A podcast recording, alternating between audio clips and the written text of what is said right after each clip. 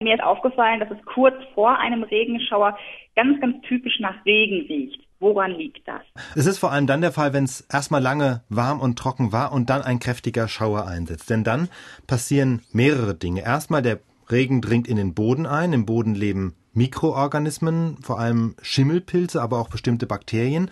Und bei denen ist es, wie mit anderen Dingen in der Natur auch, wenn es trocken ist, dann fahren sie ihren Stoffwechsel zurück und sobald Wasser zur Verfügung steht, dann werden sie aktiv. Und dabei setzen diese Mikroorganismen bestimmte Substanzen frei, stark riechende Substanzen. Eine davon heißt Geosmin. Das ist chemisch gesehen ein komplexes Alkoholmolekül mit einem Geruch, den wir ja so als erdig bezeichnen würde. Also so wie frische Erde, wenn wir sie in die Hand nehmen, das ist auch dieser typische erdige Geruch. Das sind nicht die Mineralien der Erde, sondern tatsächlich diese Abbauprodukte von diesen Schimmelpilzen. Und gerade nach einem Regen, wenn diese Organismen ihre Aktivität hochfahren, dann riecht man das besonders stark. Was auch noch aktiv wird, sind Pflanzen. Die dünsten dann über die Blätter auch nochmal zusätzlich ätherische Öle aus, die duften. Und der Regen, der an den Pflanzen abperlt, nimmt diese Öle ja auch mit und diese anderen riechenden Substanzen. Also das ist der erste Punkt. Die Natur wird insgesamt aktiver und produziert mehr Duftstoffe.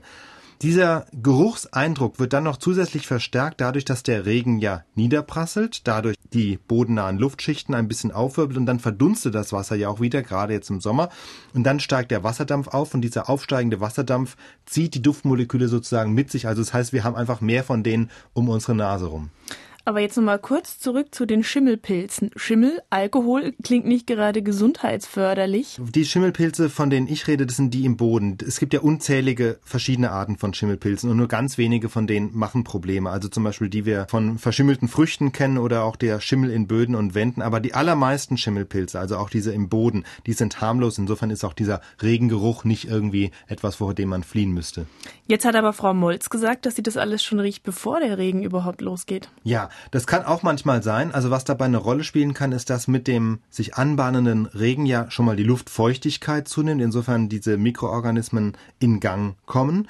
Und oft ist es ja auch so, dass kurz vor einem einsetzenden Regen die Luft auch etwas bewegter ist. Also sie kühlt sich ab, ein leichter Wind setzt ein, der Luftdruck sinkt, auch unter Umständen wichtig. Das heißt, in der Luft über dem Boden entsteht ein leichter Unterdruck, der dann auch verstärkt Luft aus dem Boden und damit auch die Luftmoleküle aus dem Boden rauszieht. Das sind solche Effekte in Verbindung mit dieser hohen Luftfeuchtigkeit, die dann dafür sorgen, dass wir diese Geruchsmoleküle unter Umständen schon vor dem Regen wahrnehmen. Wobei das wirklich vor allem bei diesen kurzen Regenschauern der Fall ist. Also wenn es lange regnet, dann werden die ja alle aus der Luft wieder ausgewaschen, dann riecht man das eigentlich nicht mehr so stark.